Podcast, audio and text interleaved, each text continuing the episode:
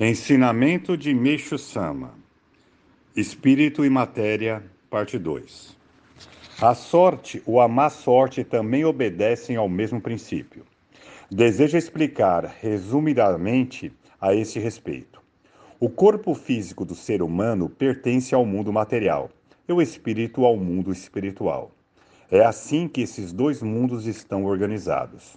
O mundo espiritual está dividido em três planos sendo que cada plano se subdivide em 60 camadas, distribuídas, por sua vez, em três subplanos de 20 camadas, cada um, totalizando 180 camadas. O plano mais baixo, obviamente, é o inferno. O plano intermediário é o semelhante ao mundo material, e o plano mais alto é o paraíso. A maioria das pessoas tem seu espírito localizado em uma das camadas do plano intermediário, podendo fazê-lo subir ou descer de acordo com o grau de bem e mal.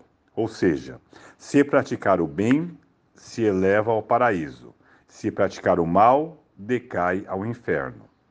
Além do mais, diferentemente do mundo material, o mundo espiritual é absolutamente justo e imparcial e não há um mínimo de favorecimento, o que não é nada bom para quem pratica o mal. Aqueles que conseguirem acreditar nisso poderão ser verdadeiramente felizes.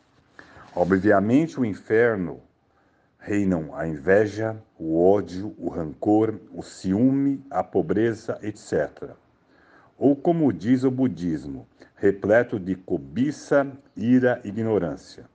Quanto mais baixo o espírito decai, mais intenso vão se tornando esses sentimentos, sendo que a última camada é a chamada de fundo de inferno, de inferno de trevas e frio extremo, e também de purgatório.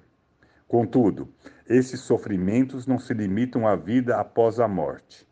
Uma vez que o corpo físico da pessoa está no mundo material, os sofrimentos se refletem na matéria exatamente nas mesmas condições em que o espírito se encontra. É por isso que, constantemente, vemos nos jornais casos em que, após viver sofrimentos extremados, a família inteira chega a planejar o suicídio coletivo. Desta forma, a sorte ou a má sorte dependem da posição em que se encontra o mundo, encontra o espírito no mundo espiritual. Evidentemente, isso depende do bem ou do mal praticado, conforme a lei de causa e efeito. Portanto, não há ninguém mais tolo que o homem mau. Mesmo que ele consiga progredir na vida valendo-se do mal, seu êxito é temporário. Um dia ele acabará fracassando, pois, como já disse anteriormente, a posição de seu espírito encontra-se no inferno. Em contrapartida, por mais desventurada que uma pessoa seja agora, conforme ela praticar o bem, sua posição no mundo espiritual irá se elevando e um dia se tornará feliz, pois esta é uma inexorável lei divina.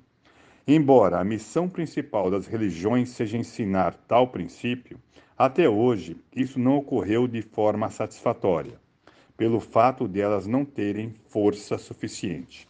Ou seja, por não apresentarem milagres, vieram priorizando as Escrituras e os sermões.